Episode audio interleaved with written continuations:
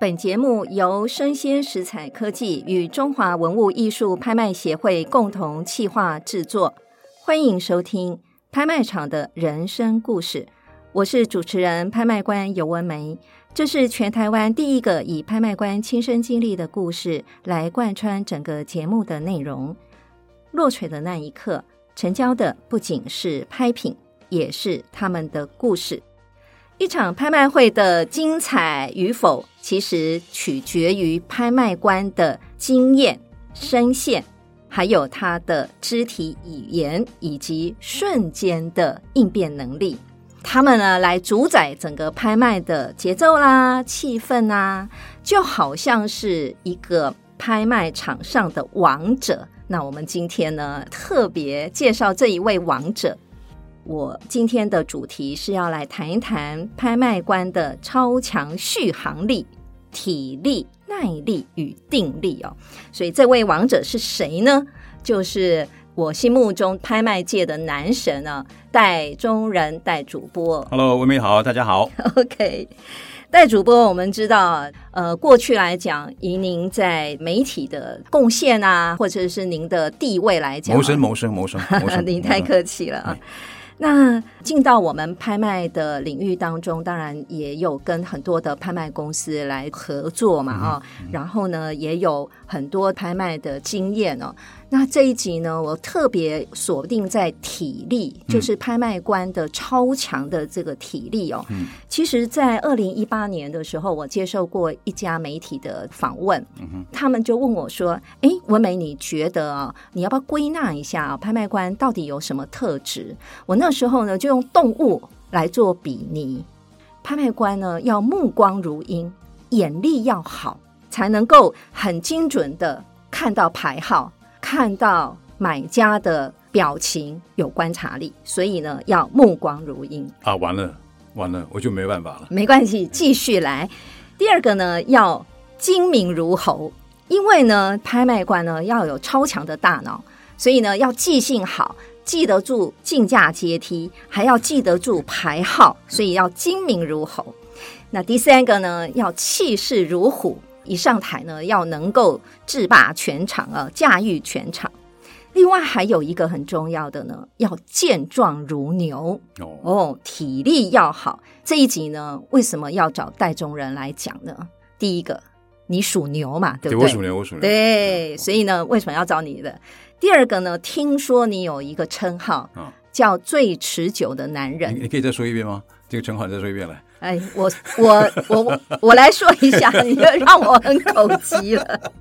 我来说一下，为什么你是最持久的男人？哎，有两有两个案例耶。这两个案例啊，其实各位听众可以上网，我跟你讲，上网搜寻，真的假的？真的有我怎么都这种？有，就是带中人，然后最持久的男人，真的有，好不好？ 谁写的？我都不晓得谁有写的，。真的有。哦 OK，好。好，是怎么来的呢？它上面是写哦，他说新闻主播戴中仁创下持久八小时的记录，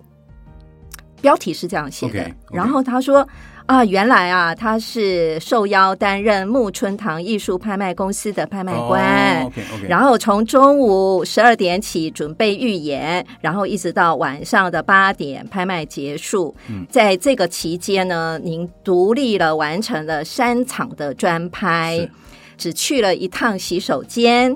停了两回各五分钟的休息时间，对不对？对，有这个案例嘛？是那另外还有一个案例，其实也是在当年非常的轰动，因为当年呢，那时候有白小燕案嘛，嗯当时那时候还是主播的时候，采访了当时的绑匪嘛，哦 OK 陈进兴先生。那你在主播台上啊？做了七个小时，坚持了七个小时在主播台上，对不对？这两个案例再加上你属牛，所以我觉得这个题目呢，就非你莫属了。要不要讲一讲当年这个八小时您是怎么样创造记录的呢？哎，你讲的这两个哈，我如果没有记错哈，应该两个都分别都是八个半小时。哇哦，对， OK 应该两个分别都八个半小时。所以媒体写少了，哎，对对对，那我们今天来十证九明例，我的十九例比比他们写的还自己还要长。是是哈是，呃，当然，陈进兴那个案子，我想大家都知道一个很久以前的事情，那也是一个不是我选择的哈，因为突发的新闻状况嘛，所以我就一路就一直播下去，一直播到呃这个凌晨的两点半钟哈，这个没有停过。呃，但那个是过去所发生的这个新闻，因为从本来那个访问陈进兴，原来是从一分钟的新闻快报，我记得到了三十秒的时候，耳机里面我们当时的这个导播祝仲康先生，他就跟我说：“哎，现在证实了这个案子跟陈立新是有关的，所以老板准备把这个呃快报延长为两分钟。”呃我也没搞得这样，所以我要从这个三十秒的时候开始把话拉长，拉长讲两分钟。嗯哼，那我记得我大概讲了一分半的时候，耳机又响了，说老板现在决定了要把这个快报延长为十分钟嗯啊、哼，然后要继续发挥，继续发挥就看我的三命十了秒变十分钟了对，对对对对对。然后大概没有过多久，然后说他说现在百分之百确定，这个是陈立新在现场，而且地点是在南非武官的官邸。嗯哦，哼，呃，他说所有的人都赶去现场了，嗯哼，警方已经也到现场了，所以老板说呢，不停了。啊，这个快报不停了，要变成特别节目，嗯哼要把所有的节目通通停播，然后就说交给你了，就这样子。所以我就从晚上就一直一路播下去，一直播到这个呃清晨的两点半钟。啊、那我说这个是没有没办法选择的，那发生的那个重要的新闻，我就特别是后来跟陈立新连线上了嘛，嗯啊嗯那当然就不可能放线，一定要把该问的问啊。是所以那是一个是一个特别的这个状况。但坦白讲哈、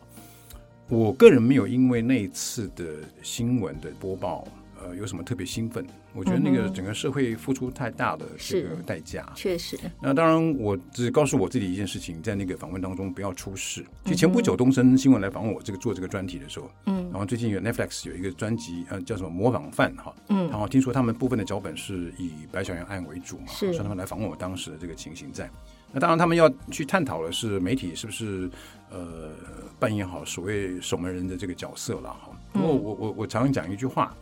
我觉得在那个时候，任何一家媒体如果有机会，而且能够速度赶得上跟陈立新这个连上线，我不认为有一家媒体会放掉那条线。那当然，那只是对我的考验就是我要怎么样掌握那个状况，不让它出事，嗯，然后把该问的问题问完，而且对方愿意如实的说出来。我跟大家讲一件事情，可能文梅跟我们听众朋友并不知道，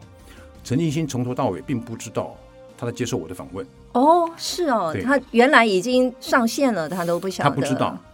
那我只跟他说我在巴德路，是，他甚至叫我去现场。嗯，我说按点为公共了啊，哦，那电话聊聊聊就 好了。是，他不知道，那这个是我自己警惕的，我不能够让陈进兴掌握到那个所谓的对话的战略高度，嗯因为当时我的经验里面，陈进兴他其实是呃曾经写信去给 TVBS，也嗯曾经去写信给联合报，所以我的尝试告诉我，他是个懂得利用媒体的人，是，所以我从头到尾没有让他知道这是一个在接受 live 直播的情形，否则的话，他可能就为所欲为，讲他想所讲的东西了。哇那一旦他畅所欲言，那我就完了。哦对，因为所以他会主导对话语对权对在对他对那没有边，错他没有会错主导对整个的方向对，。所以我不让他掌握这个话语权，这个大概是唯一在我认为唯一哈，就在那个时候能够掌握到的最重要的这个关键点。那至于其他的那个问题，坦白说，如果没有我们团队共同努力，那么提醒我在那个时候可能也有什么问题补进来，甚至是那我们很多的问题是检察官提供的，你知道吗？哦，是等于说他们知道您正在连对对线，对对对对然后他们就会提很多的问题，透过您，是然后来询呀问。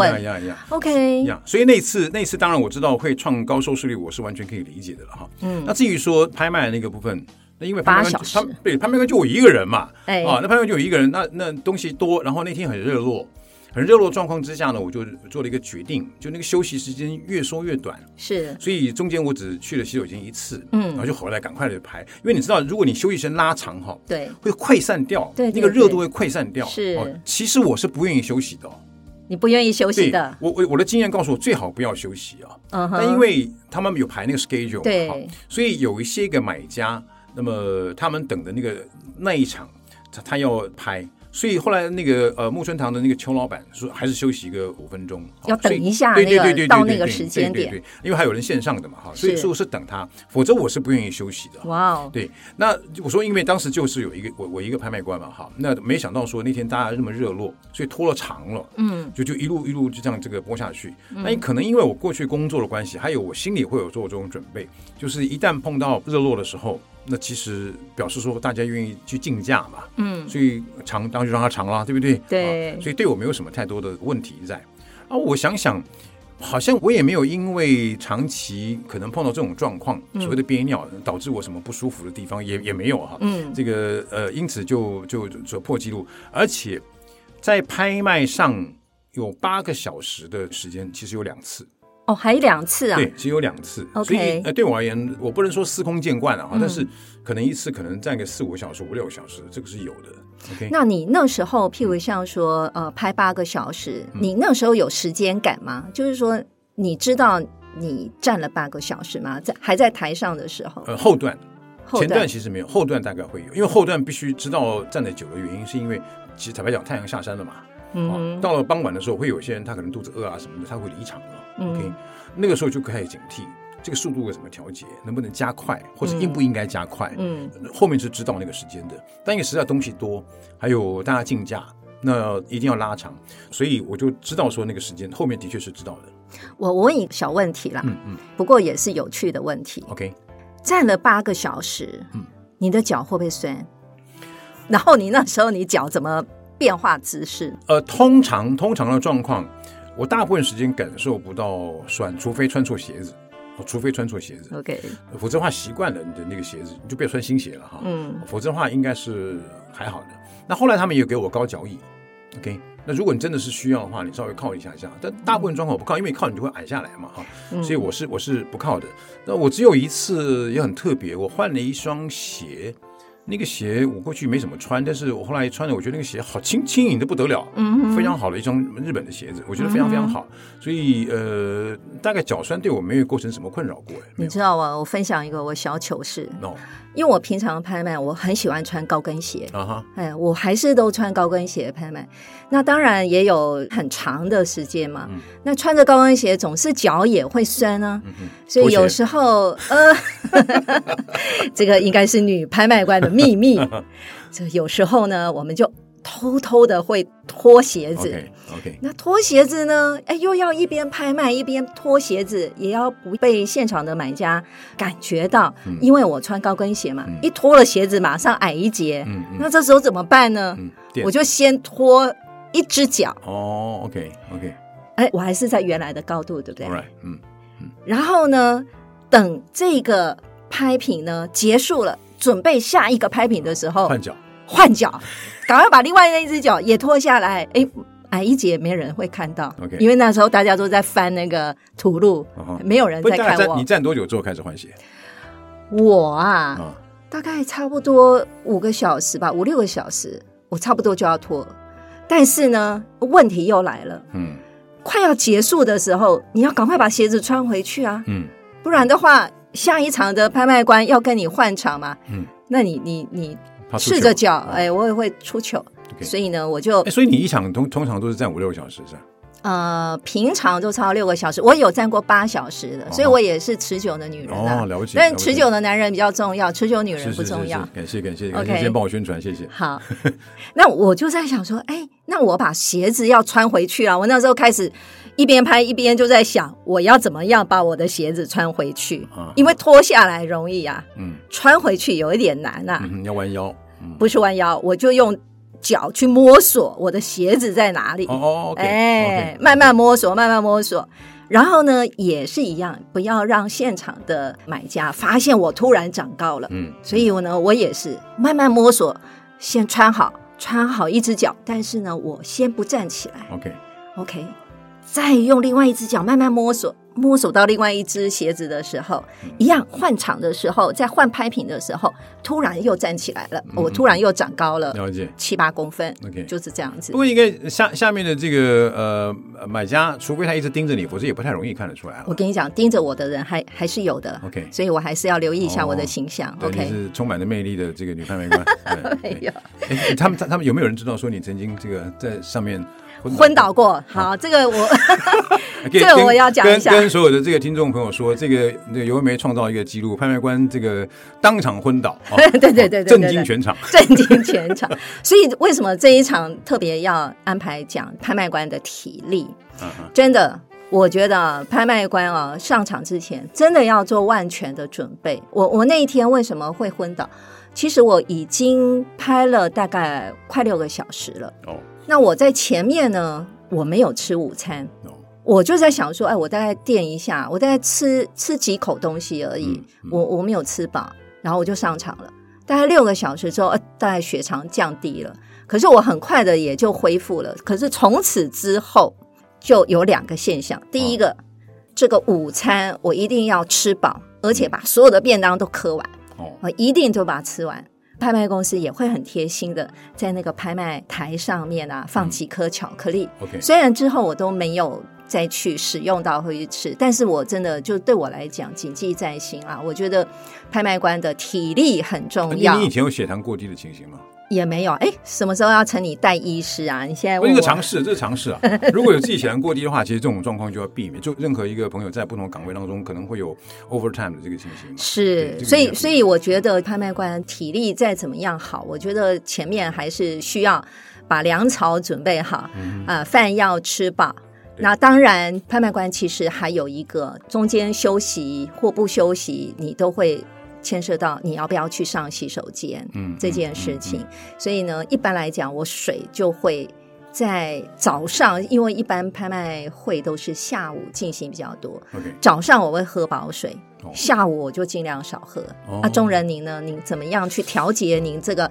拍卖会之前，你怎么样去调节你的体力跟准备？我可能跟你完全不太一样。哦，对，我在上节目前，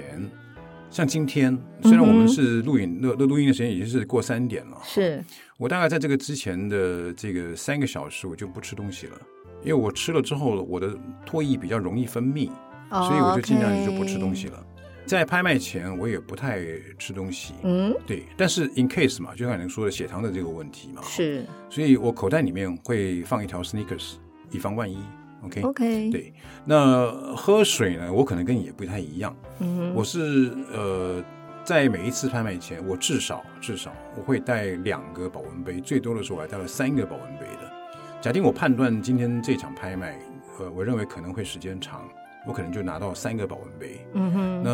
呃，我觉得也没有什么还需要去遮遮掩掩，就想喝水就喝水。OK，嗯好，那这个倒还好。那只是呃，我的经验值里面，喝两种水对我是最好的，一个就是纯粹的白开水，哼，嗯哼，啊，那也没有什么贵不贵的矿泉水，就是家里面水龙头打开了烧开了就好了，这个就这样子。那是，另外一个呢是那个西洋参，啊，西洋参补气。嗯那我可能在前一个晚上，我就在保温杯里面注满了一半的沸水，然后到了第二天，通常我们大家中午拍卖嘛，哈，嗯嗯，所以第二天出门的时候呢，我再用新的沸水把它灌满，然后到了临场的时候呢，它还维持一定的热度。嗯嗯，那我刚刚说这个西洋参是补气的补气的，对，那这个补气除了在当时的状况之外，其实也有助于我拍完一天，不管它是八个小时或是六个小时，比较好。嗯 OK，比较好。我补我的你经的验体值力哈，我的对我的经验值是这样，我们讲话讲多了，其实很伤身的哈，就对是的耗耗很耗元气，耗神对对。所以我的经验值里面，这个西洋参茶跟白开水。那是大概是最管用的，嗯其他的东西，因为平常我喝茶跟喝咖啡的量蛮大的，OK，嗯，但就它是它是个尝试嘛，我就尽量避免，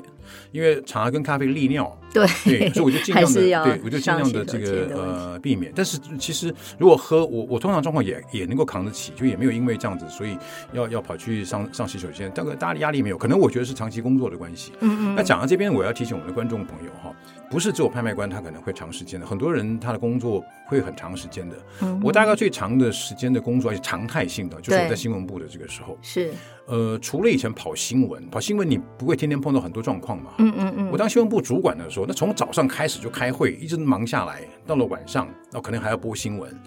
所以呢，我刚刚说了，我口袋里面一定有 sneakers。呃，我觉得我血糖可能会低，我就赶快先补充一些东西在。嗯嗯嗯啊那因为呃，所以提提醒我们的这个朋友们，如果你的工作可能碰到这种突发状况，你可能就要准备一点巧克力啦，像像像嗯对巧克力棒这些东西，否则的话，你万一血糖突然间过低，那就跟这个尤文美一样，这个认真的这个工作，然后砰一声倒下来，震惊全场。啊，不必不必 啊！所以我告诉我我自己也创一个对记对，录我啊。告诉我自己要认真的工作哈，认真的女人最美丽，但是不需要是 鞠躬尽瘁哈，不需要不需要不需要。啊然后我问了你第二个小问题，嗯哼你的声音很好听，我觉得感谢嗯也你是天生赋予你的天赋了啊。但是我想，声音再怎么好，我觉得也是需要保养。那您您在拍卖会举行之前，你对你的声音有做任何的保养的工作吗？没有，从来没有过。不论是拍卖会也好，或是以前播新闻，或者是现在，还包括主持节目，从从来没有过特别保养，没有。特别保养对，都我想没不有。出什么特别保养哎，真的。哦，是啊，对，那我我的喝喝茶、喝水、喝咖啡的量是很大，嗯那也不知道是不是那样有滋润的关系，嗯，没有没有什么特别的保养，真的没有 OK，真的没有。那像说，因为其实拍卖会呃当中，呃呃，拍卖官其实是要一直不停的报价位嘛，啊、对一直对不停的讲话，呃，push 我们的现场的买家再夹一口等等啊、是，那你的声音怎么样可以保持中气十足，可以没烧瞎呢？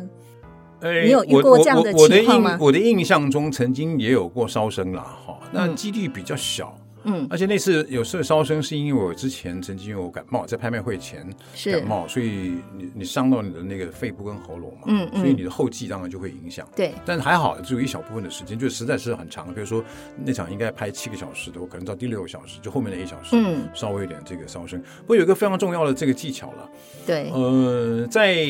以前的这个拍卖，或者是呃，就是我说以前拍卖就刚开始担任拍卖官的时候，我会在半夜到那个现场，因为拍卖公司他们的那个拍卖会场是到了要拍前才开始准备嘛，啊对他们把那个预展那个会场拆掉嘛，哦是把布置会场，所以我会去看那个现场，然后我会去踹那个麦克风。呃，在换场的时对候，对对对，我我跟我们的听众朋友说哈，我在那么长的时间里面哈，我会注意这个事情是台湾所有的单位里面很多单位哦。啊，办很多的演讲活动、关爱活动，常常出问题就是麦 克风。对没错， OK，对那如果你遇过是很你是多那个主持人，或是你是那个演讲者哈，有的时候很奇怪，比如大学里面哈，大学学生他们很活泼哈，嗯跟他们老师不会教他们怎么样去把一个场一个呃从头到尾把它控制好，嗯，他的 SOP 哈是拿来讲的，是不嗯是拿来做的？是所以我看过很多著名的演讲者哈，他出糗，那个就是他的麦克风没电，没错没错，然后嗯真的嗯那些那些个老师跟学生也不在乎，你知道吗？就让那个演讲者在那边大声的嘶吼，你知道吗？所以我会提醒我自己，我看过很多这种失败的这个例子，所以我会到现场，我会 try 那个麦克风有没有问题，嗯然后我会盯，就是这个麦克风它一定要有一个优比的一个准备，嗯然后它一定要充电，然后我会试那个声音如何，嗯，那现场试那个声音，让它不到有回音的那个状况，嗯，然后到了拍前。我会再上去试一次，嗯，因为在前一天夜里面试的时候是空旷的，嗯跟你到了现场的时候，白天的状况、温度什么不太一样了。我现场没有人，那个声音又会变的，嗯所以我会再试一次，就尽可能的让那个麦克风出来的那个声音是全场能够清晰的听得到，没错，但又不至于有杂音，也不至于有压力的状况。我觉得那个是必要要做的事情。嗯是对，那可能是因为我的工作，所以我知道这个成因的重要性，我会去要求，我会去注意。像我的话，我说实在，我没有像中人这样子有这么天赋好的一个嗓子。其实我前面我花了一些时间去去琢磨，到底是要怎么样发声哦。哦，那我就记得有一次，我跟我们的国家京剧演员非常有名的唐文华，哦，嗯，文华，我跟他一起刚好有一个机会，那我就是跟他一起出去讲课。那晚上用餐的时候，我就抓准机会就问他，我说唐老师，像你们京剧的演员啊，基本上以前练唱功啊、吊嗓子啊，其实是没有麦克风的，可是你们的声音是可以贯穿。整个场域的，我说你到底是怎么样做到的？哦，怎么做到呢？他只告诉我哦两个字，嗯然后这两个字讲三遍，哦丹田，丹田，哦，丹田，是是是，他就告诉我说对，对，嗯他就告诉我说，你就是用丹田发音发声，这样子的话，你就不会有那个嗓子嗯啊、呃有负担，不会有烧瞎的状况。 ，OK 但是我说丹田，那丹田怎么样去，怎么样发声呢？哈、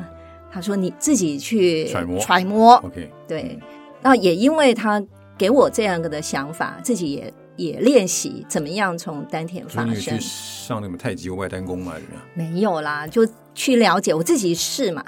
但我刚开始，我其实也会，就是声音可能两个小时、三个小时之后就，声音就会弱了一点。嗯，但是后来自己慢慢揣摩，我大概就知道哦，丹田发声是怎么样发声。所以呢，这个勺虾的状况就就几乎不会再发生了，比较少。不过你但跟我都不抽烟，所以应该就比较容易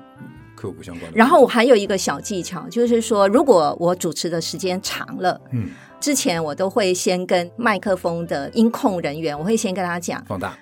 对，就是时间长，譬如像四个小时以后，请你把麦克风声音再推大声一点 OK，OK 这样我就比较不会有压力。 OK，我也有遇过，刚刚你讲的那个麦克风突然没有声音， OK，那一场我拍下来，我就觉得哇，这个麦那他们没有换换麦克风吗？这他一直不停的换，可是没有办法克服，我又没有办法了解停下来， OK，所以只好用自己的原声嗯，跟他拼了。但我很伤啦，我觉得就像中人刚刚讲的，拍卖官再怎么样体力好、声音好， 呃，还是要有好的设备。我我有过一次哈，麦克风跟那个 speaker 出了问题，我不确定是他的麦克风问题还是他的 speaker 出了问题，没声音。嗯哼，然后他们说先不等了，我记得他们大概瞧了大概三五分钟之后啊，我跟他说等，等，跟现场交代一声，但等。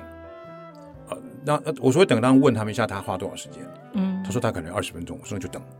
因为不要拿那个拍卖去开玩笑。嗯，呃，我们拼那个人声嘛，哈，对那你现场人多的时候，其实你的你的声音的传达的那个效果是有限的，是，那拍卖的结果不会好。嗯哼，那一旦拍卖那个结果不会好，我想不论是买家，万一你的声音传递不清楚的，造成他的失误也好，或者是卖的成绩不够好，卖方也不会开心的。嗯哼，所以我宁可等。嗯哼，我曾经有过一次，就等了二十到快二十五分钟时间，嗯哼，然后开始，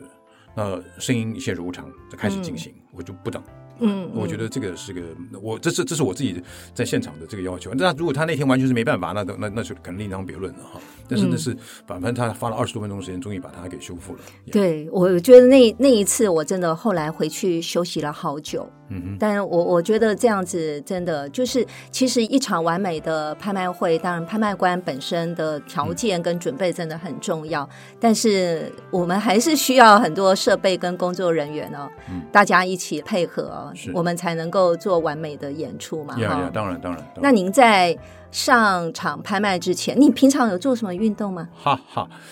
我我是一个很懒得运动的人，对，那。啊，那你怎么保持你的身材呢？所以你看，你认识我，然后其实基本上我没对什啊，我我没什么们变都化小。时候就看你对对对到对对现在对是对一对，样大概的。大概我们的听众朋友，这个如果你小时候对我有印象的话，我大概体重也没什么变过。对，OK，所以人也我的没我什么的我的变嗯我的西装大概二十多年前西装还是一样可以穿的，我的这个裤子大概就是这样子，这个这个长腰围就是一样没什么变。但我我不太怎么运动，可是呢，我比较怪胎的是我吃宵夜，对，而我宵夜吃的很大，我宵夜宵夜可以吃那个牛排套餐没有问题，所以天哪，对对对，所以这个这个我我常我觉得我是一个我是一个不是很好的案例了，好，那也啊不要拿我这个案例来来讨论。我每天都想要发愿要要运动，每天对，所以我活得蛮快乐，都有希望，看每天想运动。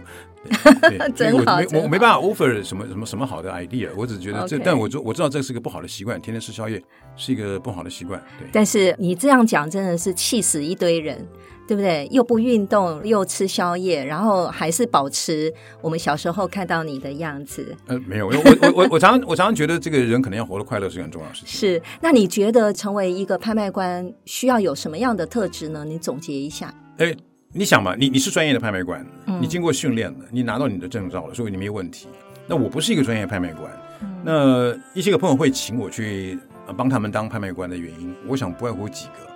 就是你不怯场，嗯但不怯场之外，你还能控场。嗯哼那这个当然是我们所谓的主播的人员过去长期的这个经验所累积出来的。那相对的，我们跟一些个刚刚出道的拍卖官来言，我们占领点优势嘛，哈、嗯哼那另外一个就是所谓的口齿清晰、嗯哼 o k 呃，这个也是基本的这个条件了哈。呃，还有一个，我觉得跟其他的有一些个拍卖官比较起来，尤其刚刚初期开始的时候，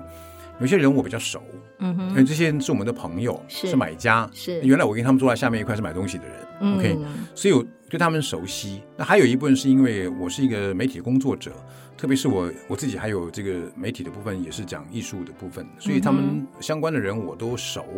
所以我站上去我就认得这个买家。这个收藏家，嗯或认得这个人，这个买家，他是一个 dealer，他是一个做生意的人，啊、嗯那我就比较容易分辨他们，比较认得他们。是那我去调节我的这个节奏，嗯嗯或指导他们可能需要什么东西，他们想要什么东西。嗯那这个是刚开始初期的时候，我可能占优势的地方。